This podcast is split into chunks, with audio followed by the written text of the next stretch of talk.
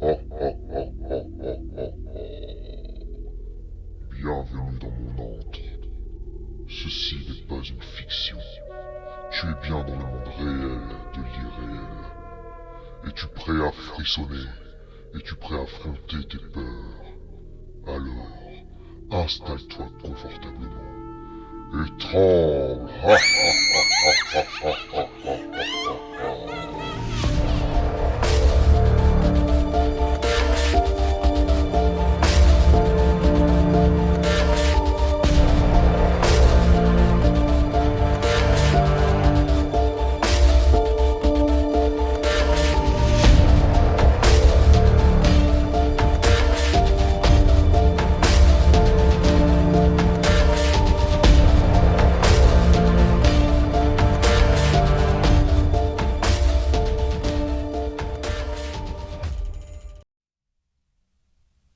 De vous raconter cette histoire, je tiens à vous préciser qu'elle est basée sur des faits réels.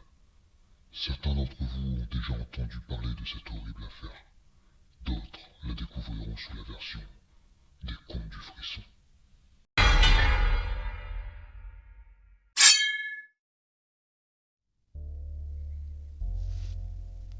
Tout se passe aux États-Unis. Nous sommes en 1990. Joe est un papa modèle, aimé de sa femme et de son fils. Depuis de longues années, il voue un amour extraordinaire à sa famille. Mais, quelques années plus tard, Joe rentre un soir du travail et découvre avec stupeur que sa maison est vide. Sa femme a pris tous les meubles, son fils, et a quitté le domicile conjugal. Notre pauvre Joe est désemparé. Il ne comprend pas ce qui lui arrive et quelles ont été les motivations de sa femme. C'est la dépression. Joe se perd dans ses questions et ses pensées négatives.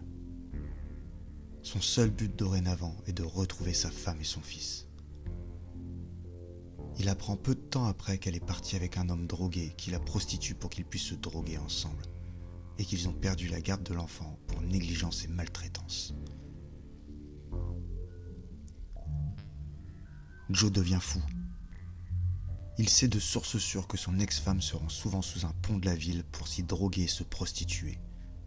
Il décide donc d'aller y faire un tour pour la retrouver. Mais malheureusement, elle n'est pas là. Seuls deux SDF sont sur place.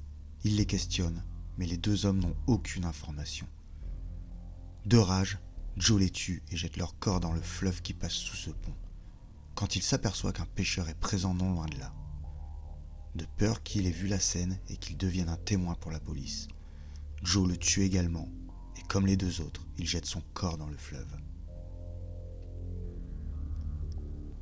Quelque temps plus tard, Joe fut arrêté pour le meurtre des deux sans-abri et du pêcheur. Seulement, lors de son procès, il n'y avait pas assez de preuves pour pouvoir le condamner. Il fut alors libre et repartit aussitôt à la recherche de sa femme et son fils. Entre-temps, Joe a ouvert un food truck. Vous savez, ce genre de petit camion aménagé en cuisine que l'on croise le long des routes. Il s'est spécialisé dans les burgers. La clientèle afflue. Tout le monde apprécie les burgers de Joe. C'est délicieux.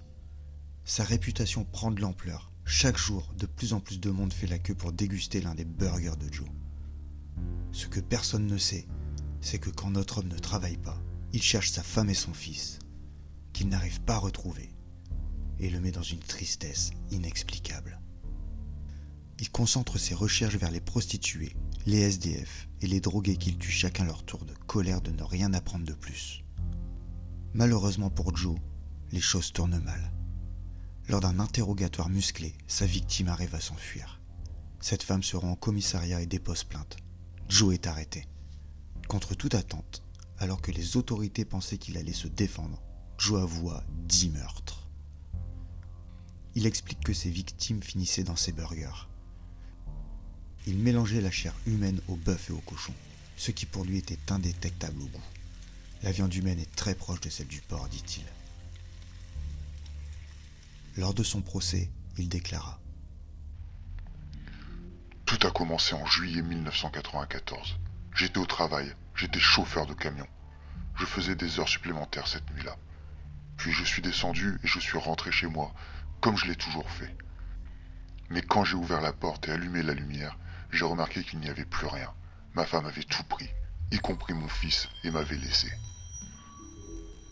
J'ai découvert environ six mois plus tard qu'elle avait déménagé de l'autre côté de la ville avec un gars qui lui faisait vendre son corps pour de la drogue. Ils se sont fait arrêter et ils ont perdu la garde de mon fils pour négligence et maltraitance. À propos de ses victimes, il dit Comme un boucher, j'en ai fait de la viande et je l'ai mise dans des tupperwares que j'ai rangés au congélateur. Les restes ont été enterrés dans des petites tombes peu profondes dans les bois. Le corps humain a un goût très similaire au porc. Si vous le mélangez, personne ne peut faire la différence. Jamais je ne dirai les mots je suis désolé, parce que ce serait un mensonge. Je suis vraiment prêt à donner ma vie pour ce que j'ai fait. Comme ça, Dieu me jugera et m'enverra en enfer pour l'éternité.